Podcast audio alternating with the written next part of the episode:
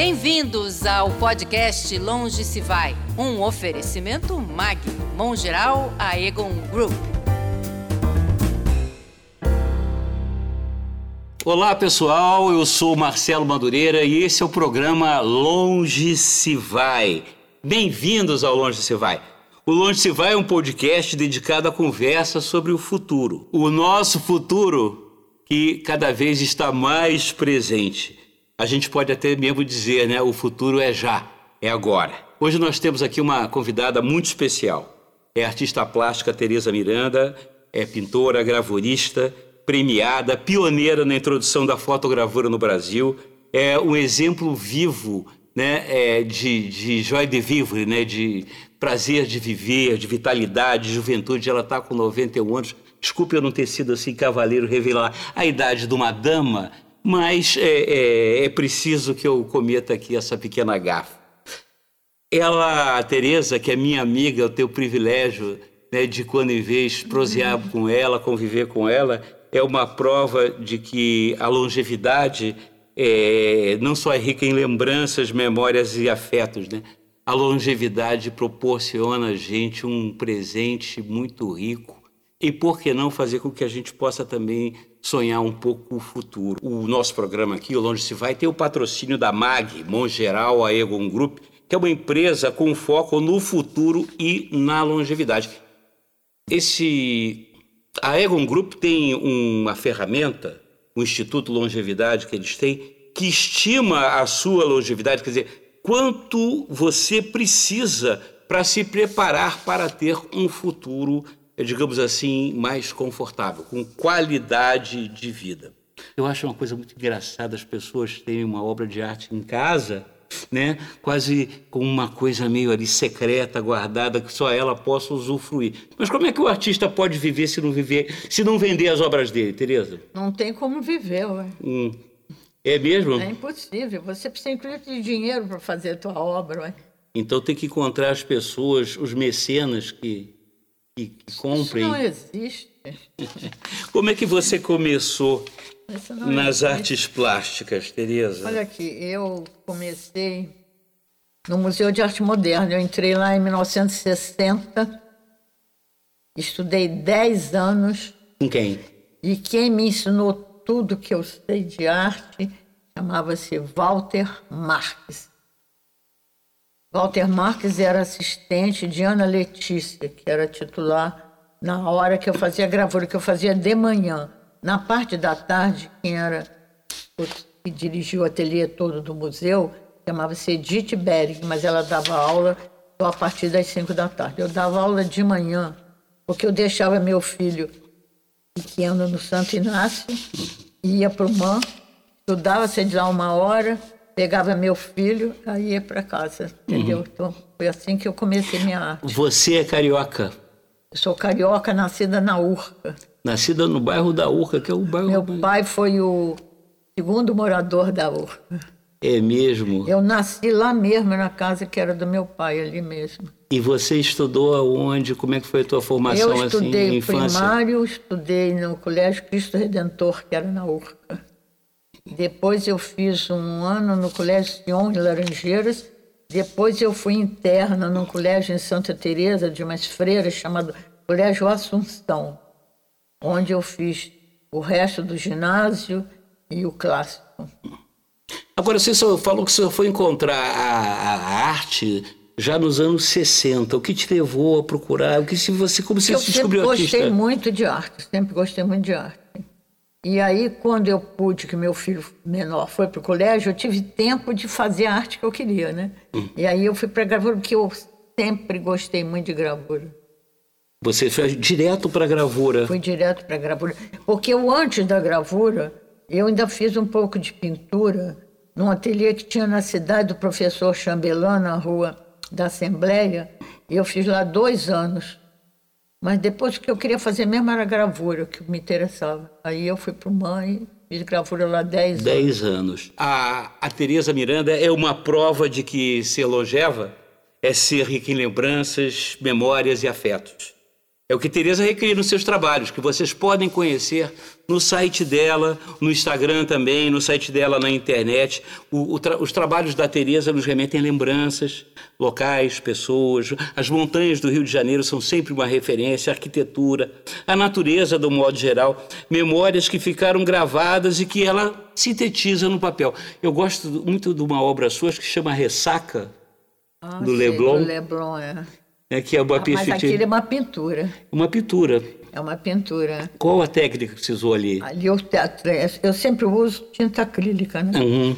Então aquilo é uma pintura com tinta acrílica. Eu achei aquela perspectiva, a, a, o ponto de vista interessante porque a sensação que, vo, quer dizer, eu acho que você, o ponto de vista é de você estar atrás da arrebentação, Exatamente. né? Que é, é uma coisa meio extravagante, né? É. Para um artista, né? Colocar essa, esse ponto de vista, né? Pois é. Mas então você ainda. Mas uma pessoa vendo esse quadro uma vez disse para mim assim: por que, que você não pôs um surfista?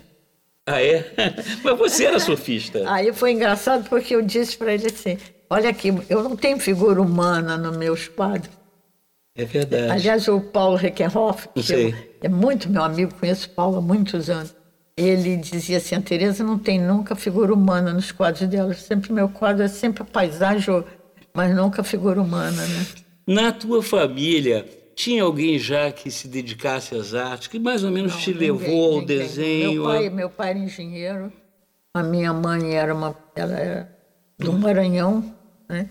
Uhum. Veio para o Rio, casada já com meu pai, que meu pai era engenheiro de porto, e ele veio já casado e eu nasci na Urca, Uhum. como eu disse antes, né?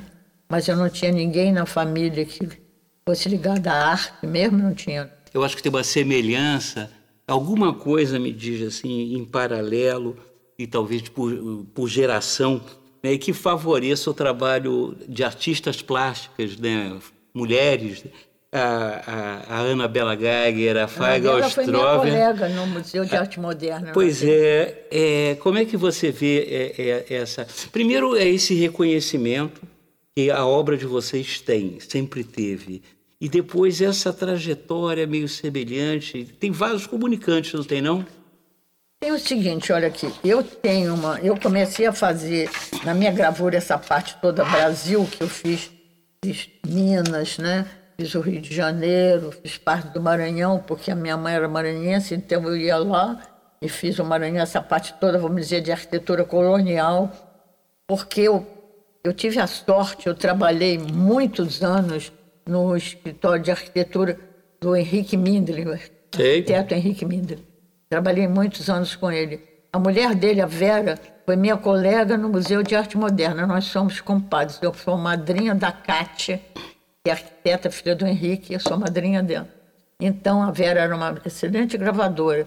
E nós fomos colegas no museu também, de arte moderna, no ateliê lá.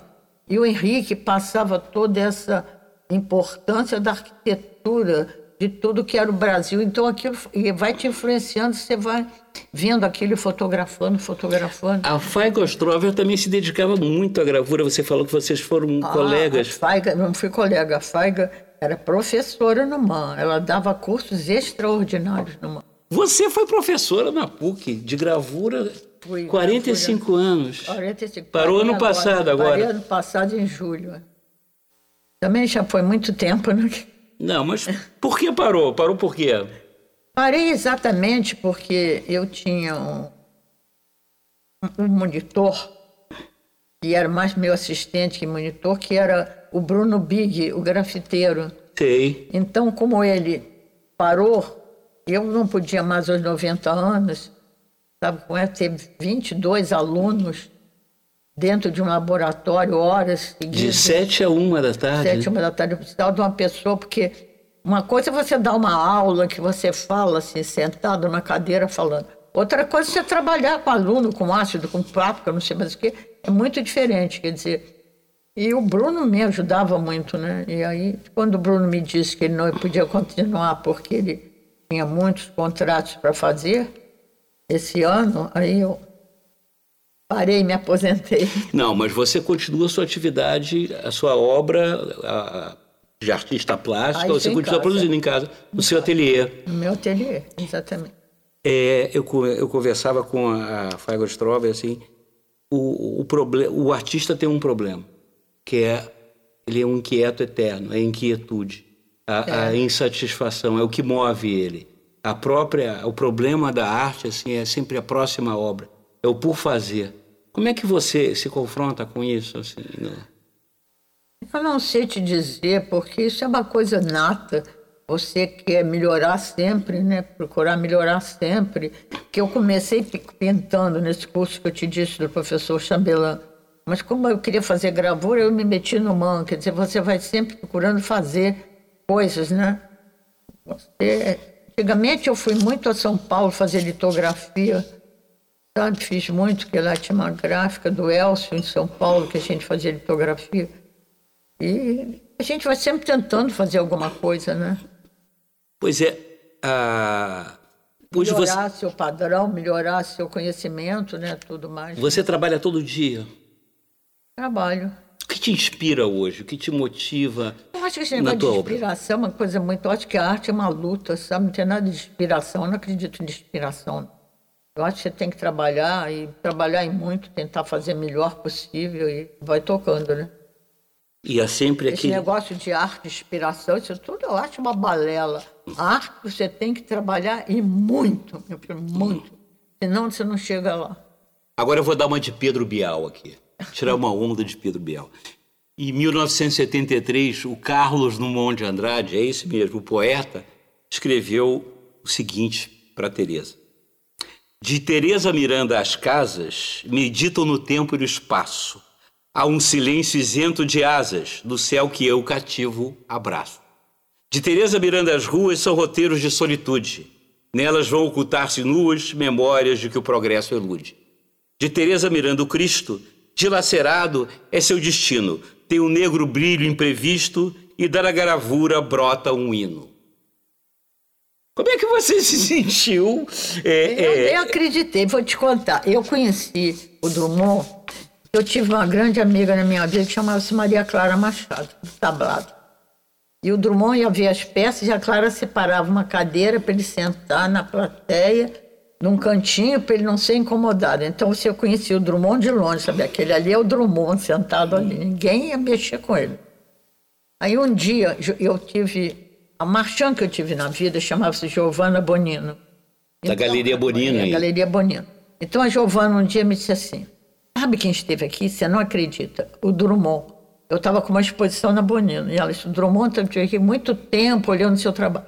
Eu nem acreditei, disse, não acredito, Giovana, ele esteve aí. Passa-se uns dias, umas semanas. Um dia eu tinha, meu ateliê era na Urca antigamente. Na Avenida São Sebastião era meu ateliê.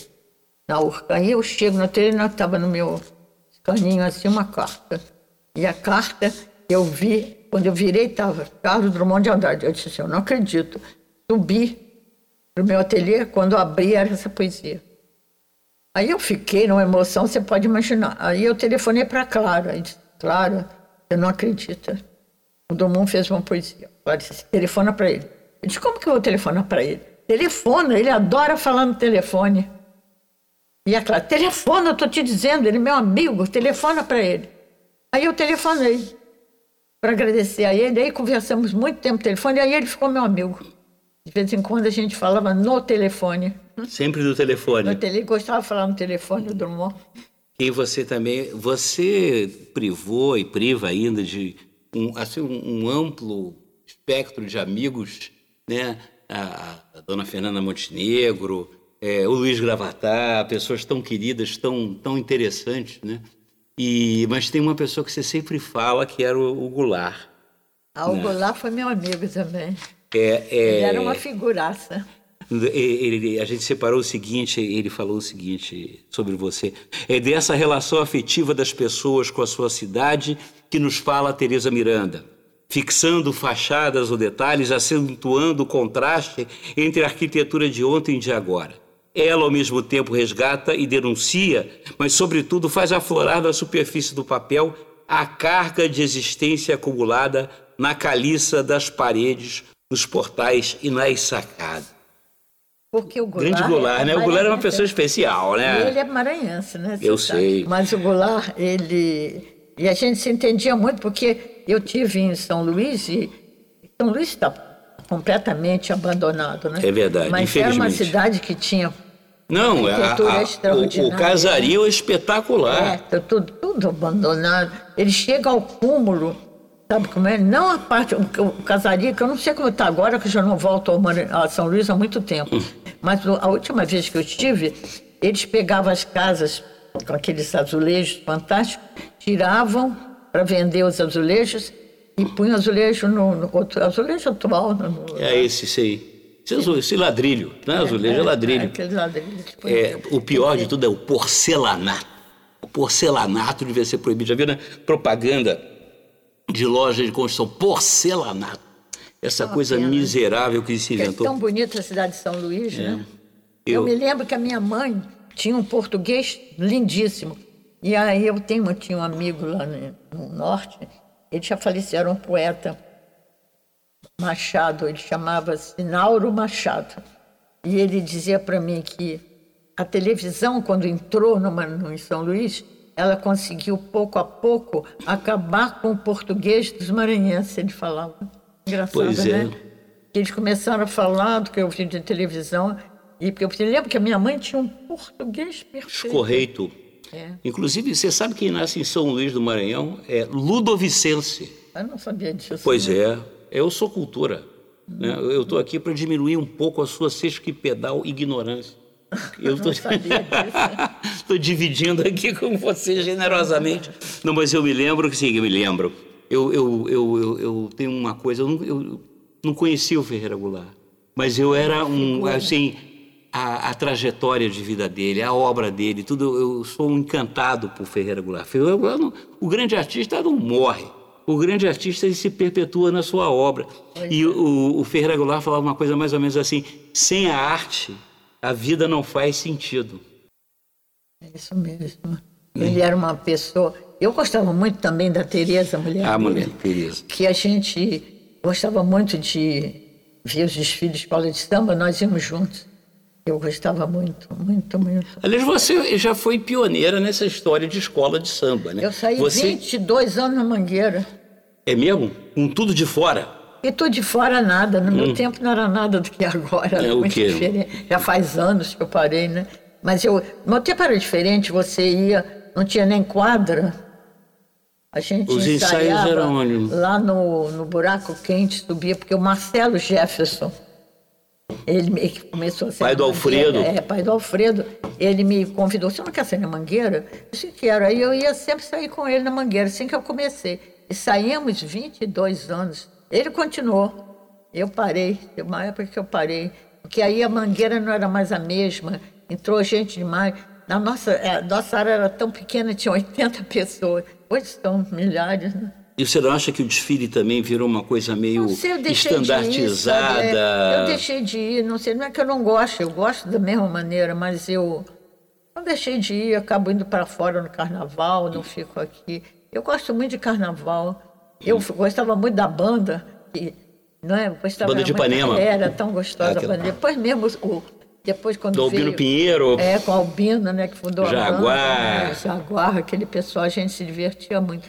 E depois mesmo o Simpatia também. Simpatia Quase a Boa. Feito pelos filhos de Guguta, né? Ah, isso. Então, é, também é muito agradável. Mas era uma coisa assim, muito família. Hoje em dia é uma multidão, meu filho. Você até desiste, né? É, não, realmente são 300, 400, 500 mil pessoas, é É impossível. demais. Antigamente era uma coisa, eu levava, me lembro, a minha neta, era Hum. pequenininha, eu levava com ela.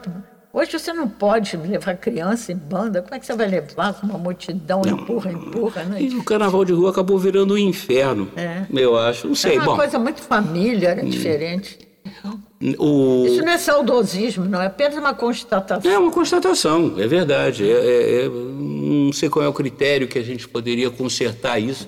Na verdade, a única forma que a gente pode fazer é não ir, né? Mas eu fico com pena, sabe? Porque eu acho que as coisas têm que continuar. Você acha que existe hoje nesses blocos uma certa licenciosidade? Não, eu acho que carnaval a pessoa sai como quer, quando quer. Eu não estou contra qualquer tipo de censura, nada disso. Eu acho que você sai, você gosta de sambar, vai lá fazer o seu samba, é tão bom, né? Uhum. Faz muito bem para a pessoa. Cabeça. Você não acha que existe hoje uma sensualização exagerada? Quer dizer, o carnaval vira pretexto, aí começa essa confusão das mulheres, como é que é é, não é não, meu corpo me pertence, aí outros homens já pegam as moças para beijar à força, fica uma confusão. Vira uma coisa... no meu tempo não tinha nada disso. Quer dizer que eu saí. Agora, hoje, não sei te dizer, porque eu não vou mais, de maneira hum. que eu não sei, mas eu acho que a pessoa tem direito de fazer o que quiser. Você... Eu hum. sou contra qualquer tipo de censura, acho que a pessoa Aliás, faz o que ela quiser. Essa é uma, essa é uma discussão muito a propósito, né? É, hoje, de uma maneira geral, no mundo mesmo, né? Existe, eu acho, na minha opinião, um, um, um, além dessa inquietação, essa insegurança que leva a sociedade, de uma maneira geral, a um certo conservadorismo, a um, a um certo pensamento retrógrado, reacionário, é, inclusive liberticida. Quer dizer, hoje né, as correntes conservadoras elas não só é, é, elas não só é, é, fazem discurso, mas elas mesmo se manifestam às vezes de forma violenta contra determinadas exposições de arte, contra determinadas manifestações artísticas. E isso não é só de direita, direita, esquerda, as pessoas polarizadas. Você não vê isso hoje como é uma diferença, né? Eu acho, eu acho lamentável. Você sabe, para ser sincero, nessa parte de censura, eu acho que cultura não tem que ter censura. Eu acho que a censura só vai atrapalhar. Eu acho que a pessoa tem direito de fazer o que ele quiser, em arte, em música, o que for. Não ter censura. Eu sou inteiramente contra a censura. Agora, o fato, se você gosta, se você não gosta, basta você ou não ver, ou você usar mesmo a crítica de arte, a, a, a, o exercício da crítica, que não é o exercício da virulência. Você, hoje as pessoas veem o, veem o contraditório como um inimigo a ser obliterado, a ser arrasado. Olha que eu fui de uma época em que você teve grandes críticos de arte. Além do Goulart, tinha o Frederico Moraes, que era um grande crítico de arte, né? Isso, isso tudo dá pena de você hoje. Não sei. Não é mais a mesma coisa, não. Você acha que hoje a liberdade é, ela está ameaçada, a liberdade individual e até mesmo a liberdade artística, de manifestação artística? Não, não acho ameaçada, não. Eu acho que você tem que lutar contra essa ameaça. Porque se você não, não, não lutar a favor de uma liberdade total nisso tudo, nós vamos virar uma coisa completamente restrita, o que eu sou contra inteiramente, entende? Ô Tereza, se você me permite me incluir na categoria dos artistas, sem querer com isso insultar, né? Mas nós artistas, com exceção do Altamiro Carrilho e do Patápio Silva, sempre levamos a vida na flauta, o né? Altamiro Carrilho era um grande artista. E o Patápio Silva também, e levaram a vida na flauta. É, é, mas, é, como se dizia antigamente, se dizia antigamente, mas, é, mas como é que você planeja os anos vindouros, né? É, você, por exemplo, você, eu vejo você é, muito preocupada com seus filhos, seus netos. Você trabalha até hoje. É, como é que você. Você faz algum planejamento financeiro, alguma coisa assim? Meu filho cuida muito dessa parte para mim, sabe? Dá para viver no Brasil como artista plástico? É possível uma pessoa viver da artes plásticas? Depende de cada um, né? Conforme você tem mercado, né? né? Você, eu sempre tive a PUC que me ajudava, né? Tinha o dinheiro da PUC que pagava, né? Hum. Ô Tereza, e como é que você vê hoje o mercado das artes plásticas? De uns tempos para cá começou a Arte Rio, São Paulo e tal, uma movimentação. E... Eu acho muito interessante a Arte Rio.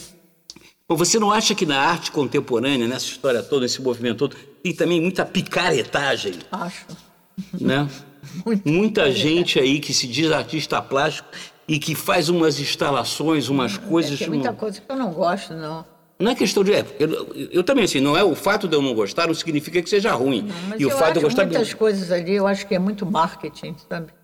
Pois é, e esse é o problema. Você vê um artista de grande valor e não consegue hum. o marketing, outros que não tem valor, tu consegue, né? Vai. Eu tenho um amigo meu que foi marchand e é um, é um grande colecionador, nem está mais no Brasil, mas ele sempre disse uma coisa muito interessante. Ele foi galerista também ele dizia assim, ele diz ainda, né? Mas ele, ele, já, ele só é colecionador hoje, que a arte não é investimento, a arte é fruição. Você concorda? Porque esse povo vê tudo arte como investimento, né? Eu acho que a arte, quando a pessoa gosta, ele tem um quadro em casa porque ele gosta. Ele vai no artista, comprou porque ele gosta e põe na casa dele, né? Agora, o colecionador é diferente. Ele, além de gostar, ele tem meios para poder fazer essa coleção. E nem todo mundo tem dinheiro para isso, né? Não é, não é fácil você ser um colecionador. Então, eu acho que, às vezes, você tem, é, gosta daquele trabalho, se vira, vai lá do artista, o artista facilita, compra, põe na casa dele e tem maior satisfação. Agora, o colecionador é diferente, além de ele gostar, ele tem meios para poder fazer o que o Gilberto fez, né? Na verdade, o colecionador acaba até assumindo um compromisso com a coletividade, com a sociedade, porque a coleção que ele vai formando, que sempre tem um, um sentido, tem um propósito, acaba de uma maneira ou outra é, obras em, em, exposições ou mesmo o, ele forma um, um, com o acervo dele uma coleção Exatamente. um museu próprio né como a gente tem aqui é, é os grandes colecionadores, né? Porque não adianta, a arte tem que ser compartilhada. É claro. Não faz sentido você. você... Vê, a coleção do Gilberto está toda hoje incomodada com o Museu de Arte Moderna, né? Ela está toda lá, né? Espero.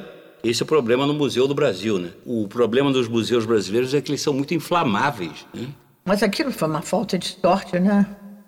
Eu não estava nem aqui, eu estava na Europa nessa época que eu estava na Europa, estava até com uma grande gravadora, que eu tenho o maior respeito, que é a Renina Castro, ah, claro. de São Paulo.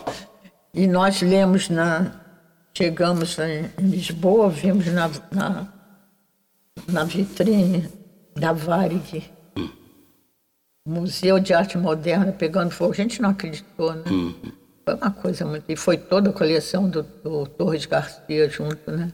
Pois é, o acervo nunca mais humano o Museu de Arte Moderna do Rio de Janeiro foi a mesma coisa. E pior, a história, é, as pessoas não aprendem com a história, porque há dois, três anos atrás o Museu Nacional também pegou fogo, vergonha, uma vergonha.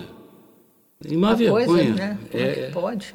É queimar o passado, de certa forma, queimar a cultura, queimar vergonha, o conhecimento. O, o, Tereza, a passagem do tempo ajuda a dimensionar o futuro, a gente pensar o futuro, é, a, a, gente se, é, ajuda a gente a se preparar para o que virá. Como é que você pensa isso?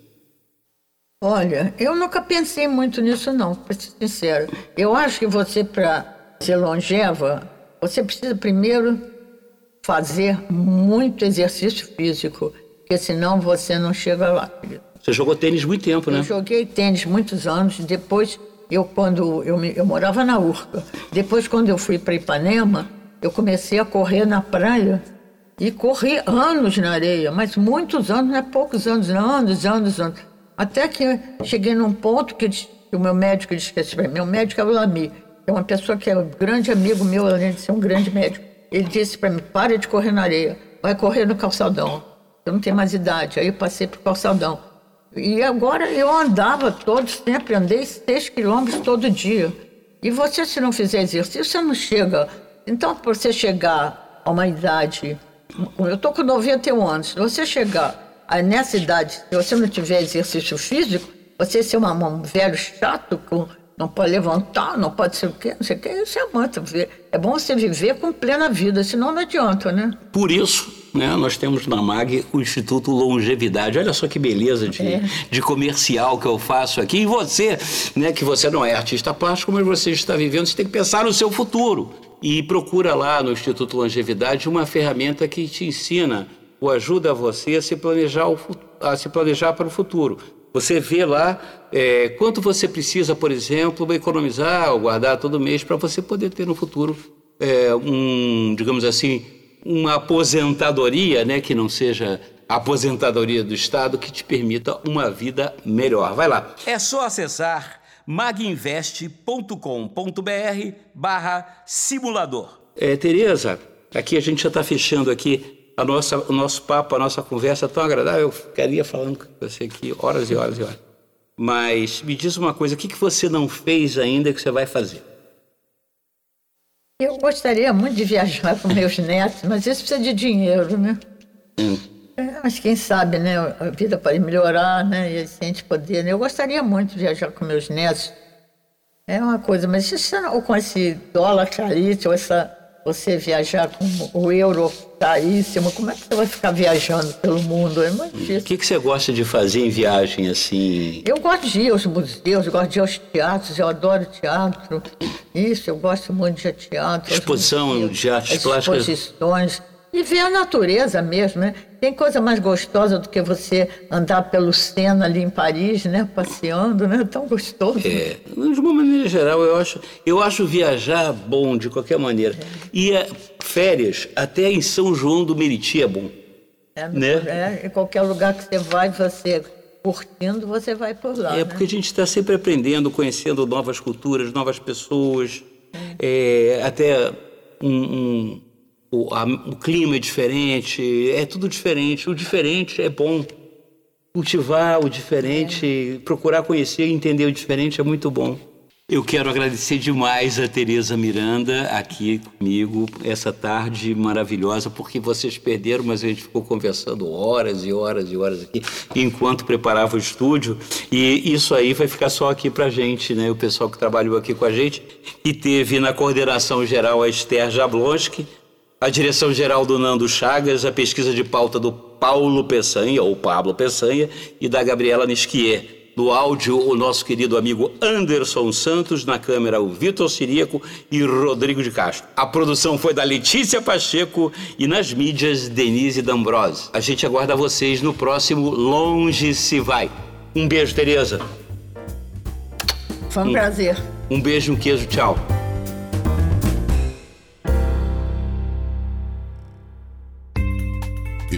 Podcast é uma produção Flux.